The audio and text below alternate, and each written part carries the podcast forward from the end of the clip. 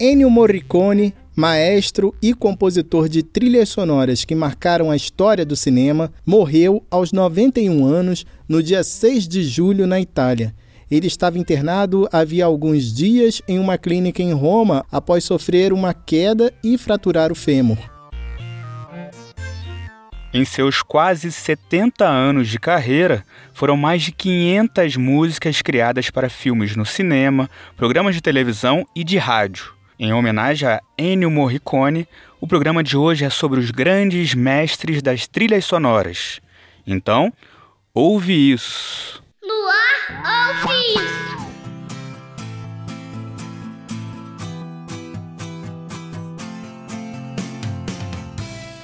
Olá, pessoal! Sejam bem-vindos a este podcast Ouve Isso. Eu sou o Rodrigo Bap, junto com o Vitor Ribe. Oi, pessoal! E aí, Bap, beleza? Tudo certíssimo. Gente, siga nossos perfis nas redes sociais. Lá a gente posta as músicas de todas as edições e fala diretamente com você. Nosso arroba no Twitter e no Instagram é podcast Ouve Isso. E o tema dessa edição, eu gosto muito, é trilha sonora. Né, BAP? É um negócio mais antigo do que a gente imagina. Mesmo na era do cinema mudo, a trilha sonora estava presente, seja através de alguns efeitos sonoros ou com músicos tocando no cinema. Sim, era comum orquestras ou músicos acompanhar a execução dos filmes lá no início do século XX. E a gente convidou um cara que entende muito de cinema e de música para apresentar um trecho desse episódio com a gente. É o Bernardo Canto, músico, cineasta e diretor artístico que trabalha na Ponte Aérea Rio-Nova York. B, seja bem-vindo. Vamos aproveitar que você entende mais que a gente começar pelo início. Qual é o papel da trilha sonora? Oi, Vitor. Oi, BAP. Oi, pessoal. Uh, um filme sem trilha sonora, a gente pode pensar que se compara a um quadro sem cores, né? Eu acho que quando a gente fala da trilha, do elemento sonoro dentro de um filme, a gente no fundo está falando de uma camada de sentido, né? Ou de várias camadas de sentido que alguém pode estar tá aplicando naquela obra audiovisual. E como qualquer obra que tenha como finalidade inspirar qualquer pessoa, eu acho que essas nuances elas são muito necessárias. A trilha ela pode apresentar um personagem. Ela pode, inclusive, ser um personagem em si. Ela traz insights sobre uma cena. Ela pode, inclusive, avançar a narrativa. Ela seta o clima e a atmosfera da história. Então, eu acho que as funções e a importância da trilha sonora é gigantesca dentro de um filme. E aí é importante, gente, também fazer a distinção. É, dentro de trilha sonora, a gente está falando, é, claro, de uma música que pode ser original ou não, mas a gente fala de elementos sonoros dentro de um filme, a gente está falando também de ruídos, a gente também está falando de design de som, de efeitos. Então, são muitas ferramentas né, que se tem para poder construir essas nuances e criar essas camadas de sentido através uh, do som. Uma boa trilha sonora também uh, tem o papel de intensificar e amplificar as emoções que estão em cena, as emoções dos próprios personagens. E um personagem que brilhou muito nessa história de criar o clima perfeito foi o Ennio Morricone, o maestro nasceu em 10 de novembro de 1928 em Roma e começou a compor aos 6 anos. Em 1961, aos 33 anos, estreou no cinema com a música de O Fascista, de Luciano Salsi. Mas foi a parceria com o diretor italiano Sergio Leone que lhe trouxe fama com partituras para o gênero Spaghetti Westerns. Essa música que a gente ouve aí é o tema de Por um Punhado de Dólares, de 1964.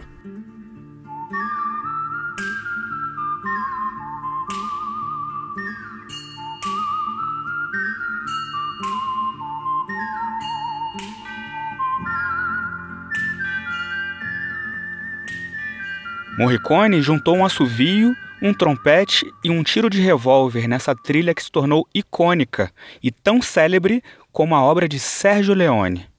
Mas talvez a mais famosa trilha de Morricone é que toca ao fundo do filme Três Homens em Conflito, de 1966. No filme também de Sérgio Leone e protagonizado por Clint Eastwood, Ennio Morricone volta a utilizar os inconfundíveis assovios. Ele juntou alguma percussão e uma guitarra crua e criou assim a síntese do cinema de faroeste.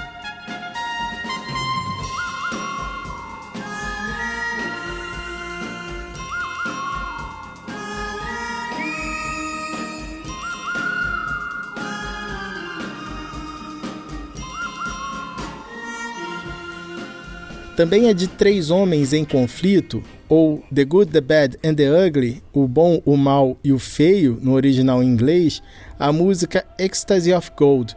O tema entrou para a história da sétima arte e para a história do heavy metal também.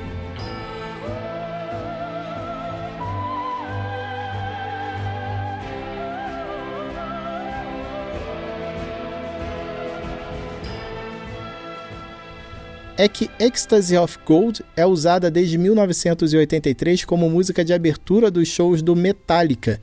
A banda também gravou a faixa em um álbum feito em tributo ao compositor Ennio Morricone chamado We All Love Ennio Morricone, que conta ainda com faixas gravadas por Bruce Springsteen, The Boss, Roger Waters, do Pink Floyd, entre outros. O que é interessante, eu penso, do Morricone é que apesar da sua, uh, da sua formação clássica com Goffredo Petrassi, uh, em orquestra, enfim, trompete, ele também uh, nunca escondeu e sempre, inclusive, deixou muito claro o seu gosto por experimentação. Era algo importantíssimo para ele.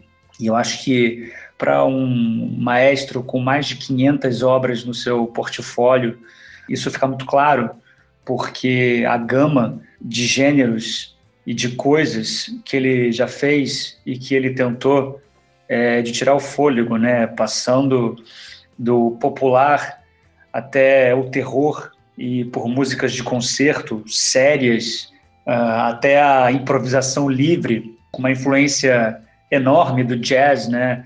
Ele, durante os anos 60 e 80, por quase 20 anos, teve um coletivo uh, chamado Nuova Consonanza e era extremamente influenciado por Lamonte Young e Cage. Então, eu acho que essa combinação trouxe uma riqueza e uma profundidade tremenda para o legado que ele deixou. Isso mesmo, Bernardo. Ennio Morricone também tem proximidade com a música brasileira. No episódio passado, sobre 1970, a gente falou um pouco sobre o exílio de Chico Buarque na Itália. Bem, Ennio Morricone topou fazer o arranjo de um disco pouco conhecido do músico brasileiro. Esse disco, feito para tentar emplacar Chico no mercado de Roma, no mercado italiano, tinha o título Per um Punho de Samba, uma alusão ao filme Por um Punhado de Dólares. Foi gravado em 69 e lançado na Itália em 1970. O álbum, pouco conhecido de Chico Buarque, conta com versões em italiano de músicas como Roda Viva e Ela Desatinou. Para saber mais sobre Chico na Itália e os anos 70, é só escutar o episódio 7 do Ouve Isso, já consagrado com diversos prêmios, inclusive Grammys e um Oscar pelo conjunto da obra, Ennio Morricone foi reconhecido pela Academia de Cinema em 2015, quando faturou a estatueta pelo trabalho em Oito Odiados de Quentin Tarantino, que é também uma homenagem ao cinema de faroeste.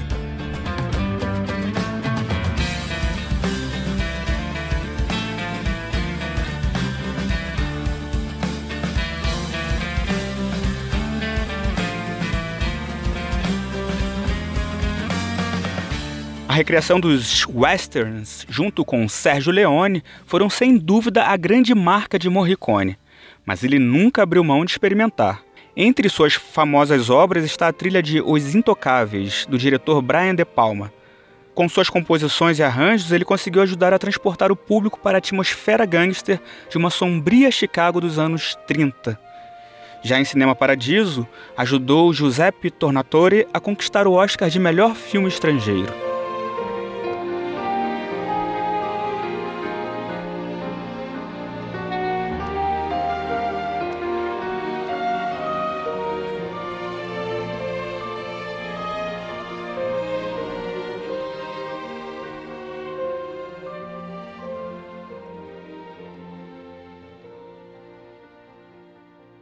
Cultura e comportamento.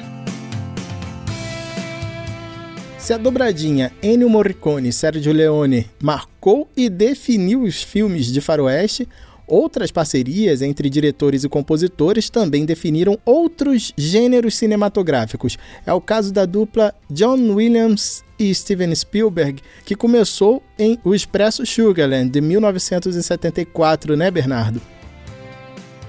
E até é interessante falar dele logo depois de falar do Morricone, porque eu acho que cria um contraponto interessantíssimo que apesar dos dois serem grandes nomes, né, grandes lendas do mundo ocidental em relação à composição de trilhas sonoras, eu acho que os estilos deles tão diferentes que é para conversa aqui fica até didático, né? Se o Morricone ficou famoso com Sérgio Leone, uh, John Williams aparece e se estabelece com Spielberg. Uh, e, bem francamente, se a gente ainda tem medo de mergulhar nas águas do mar é por causa dele. Então, obrigado por isso, John.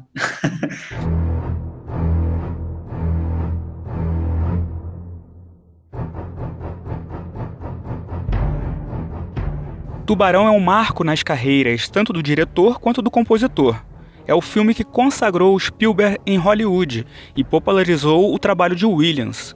A trilha sonora é fundamental para criar o clima de suspense do filme e virou sinônimo de um perigo próximo.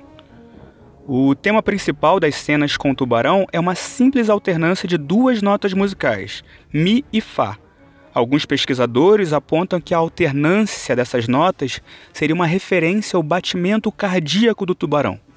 O longa Tubarão foi sucesso de bilheteria e ganhou vários prêmios, inclusive três Oscars, um deles pela melhor trilha sonora.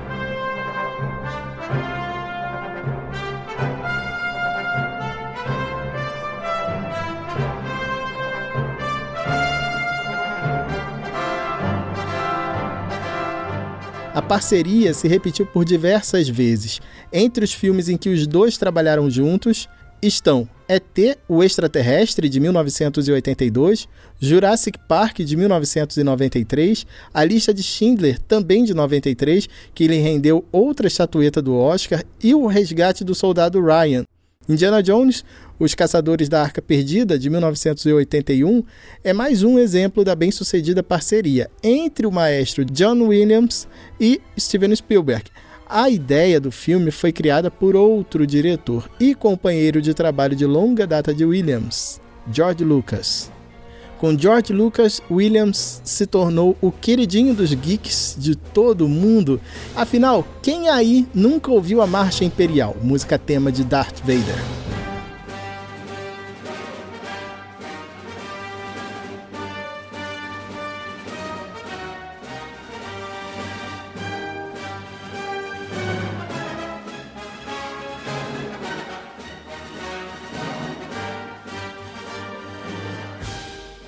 Pois é.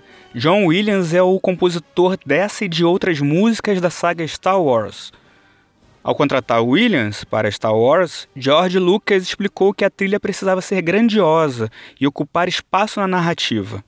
Ele falou assim em uma entrevista: Eu disse assim: estou basicamente fazendo um filme mudo e preciso que tenha disciplina do jeito que a música de filme mudo é criada.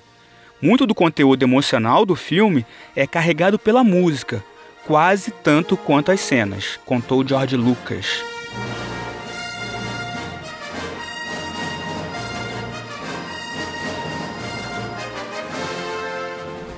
A música inconfundível que toca na abertura dos filmes da saga enquanto letras sobem na tela e nos situam na história, ajudam a rechear a estante de troféus de John Williams.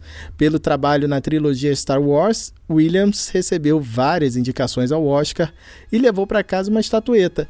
Ainda nos anos 70, ele marcou mais uma vez a história do cinema com essa música aqui, ó.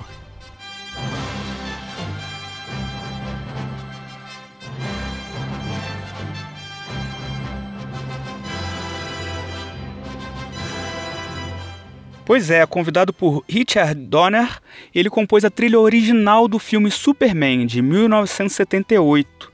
O tema do super-herói passou a ser cantarolado por crianças do mundo todo e ficou eternizado no imaginário pop. John Williams ainda é responsável pela trilha sonora de Harry Potter. Para quem assistiu os filmes do bruxinho mais famoso do mundo, é fácil identificar Hedwig's Theme nas primeiras notas.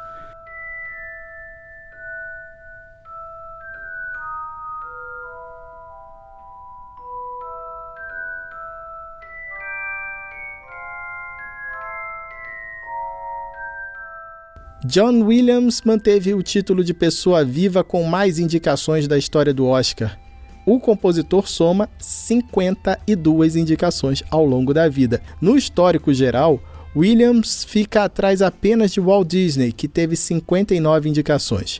Williams levou cinco prêmios no total: A Lista de Schindler, ET o Extraterrestre, Tubarão, Star Wars Uma Nova Esperança e Um Violinista no Telhado são trilhas que se tornaram muito familiares.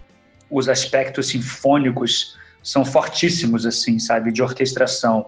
Foi um maestro que, e condutor que preferiu uh, seguir um caminho um pouco mais tradicional, mas eu acho que isso não desmerece em nada a sua trajetória e a sua gama também é igualmente gigantesca uh, do Morricone, mas enquanto ele foi abraçado, totalmente abraçado por Hollywood e, e o cinema mainstream, eu acho que o Morricone ele se manteve italiano entre aspas até o fim.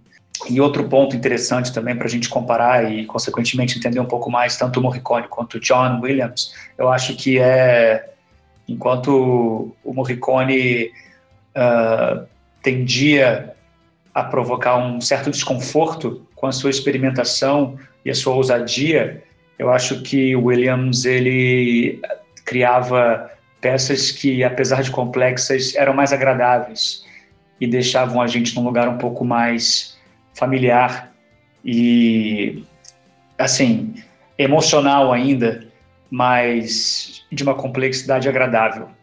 Um outro nome para ser celebrado e lembrado por gerações e gerações por vir. É isso. Valeu, Bernardo. Até a próxima. Até a próxima. Valeu, B. Qualquer hora a gente vai falar sobre trilhas não originais e, obviamente, contamos contigo de novo. Ouve isso. E pega mais uma louça aí ou se prepara para esticar a caminhada, que tem mais parcerias pela frente. Danny Elfman e Tim Burton.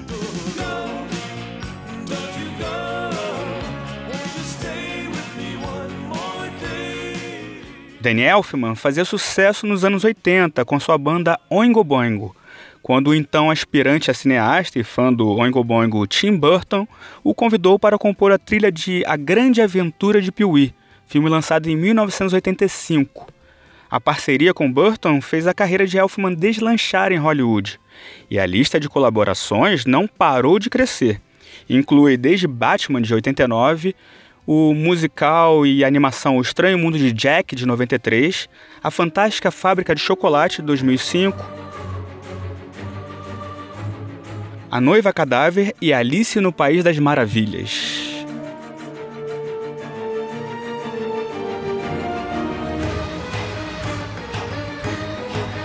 Além da parceria com Tim Burton, Danny Elfman fez trilhas para dezenas de filmes, como Homens de Preto, de 97, Gênio Indomável, do mesmo ano, Milk, A Voz da Igualdade, de 2008.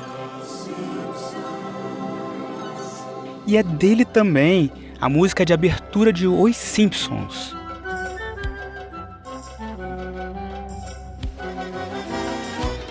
E se você acha que acabou, ainda tem mais algumas duplas pela frente. A parceria entre Bernard Herrmann e Alfred Hitchcock é outra das mais entrosadas da história do cinema e ficou marcada pela cena do chuveiro do filme Psicose, de 1960. No filme, violinos prenunciam a morte da personagem Marion Crane, vivida por Janet Leigh.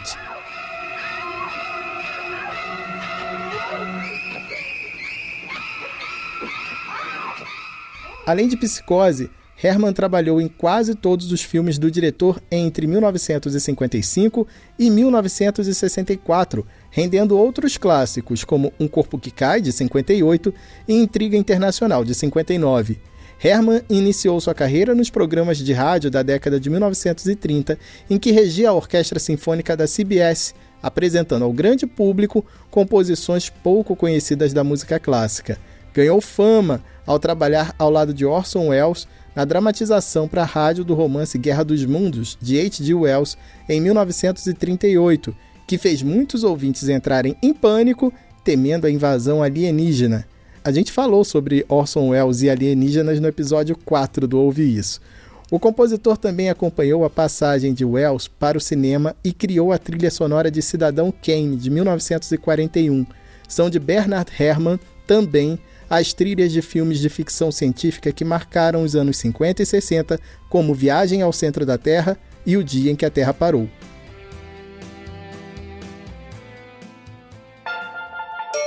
Cultura e comportamento.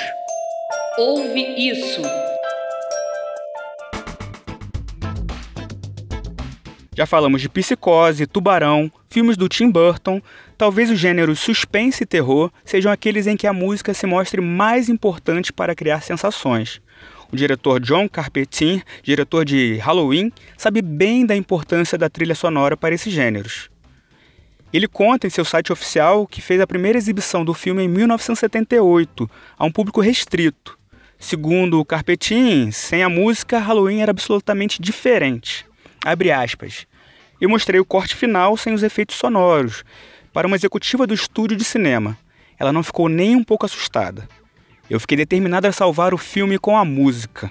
Carpetin se enfiou em um estúdio em Los Angeles e, em pouco menos de um mês, criou uma trilha que ficaria para a história, com pouco tempo e pouco dinheiro, ele queria criar uma música que fosse pouco complexa e se baseou em duas referências. Bernard Herrmann, que a gente já contou, foi o criador da música de Psicose, e na trilha de John Williams para Tubarão.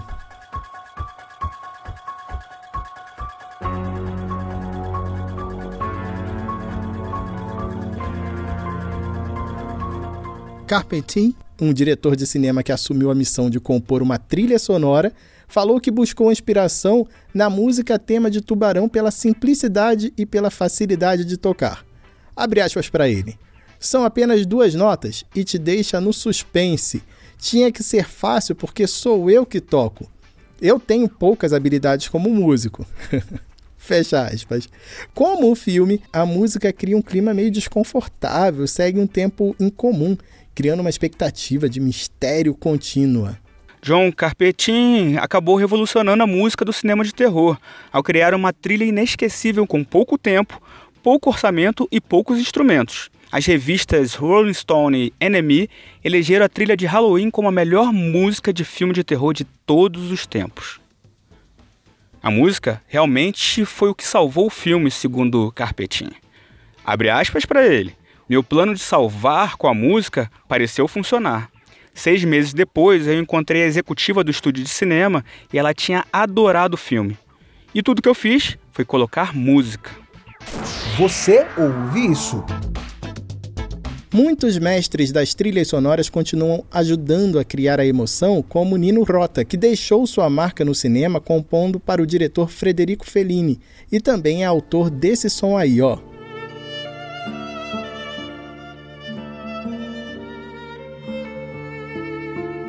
Sim, senhoras e senhores, a música tema do Poderoso Chefão se tornou um clássico quase tão conhecido quanto o filme. Não dá tempo de falar de todos, mas outros grandes mestres das trilhas sonoras são Hans Zimmer, que ganhou um Oscar pela trilha sonora de O Rei Leão em 1994 e trabalhou nas trilhas sonoras de filmes como Gladiador e Piratas do Caribe. Howard Shore, com a premiadíssima trilha sonora da trilogia O Senhor dos Anéis. E Jerry Goldsmith, que teve no currículo filmes como O Planeta dos Macacos, Jornada nas Estrelas e Rambo. Mas para fechar esse programa, vale falar de um importante compositor de trilhas sonoras brasileiro, Antônio Pinto.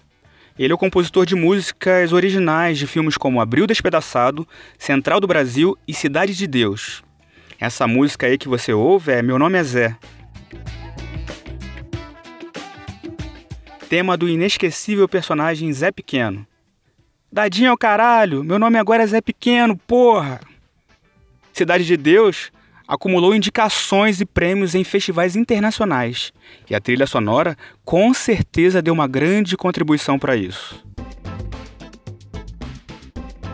O tema trilhas sonoras já deu pano para tanta manga, e olha que a gente nem começou a falar das canções compostas por músicos pop já consagrados ou músicas que já eram conhecidas e ganharam um novo impulso ao entrarem em determinados filmes. É por isso que, como nós já antecipamos durante o episódio, a gente vai voltar a falar sobre trilha sonora no cinema em outros episódios do Ouvi Isso. Bom, pessoal, já sabem, né? Nós estamos no Twitter e no Instagram como arroba podcast ouve isso. Acessa lá para conferir as músicas e mais detalhes desta edição. Valeu, gente. Falou! Isso aí, BAP. Até a próxima. Tchau, pessoal.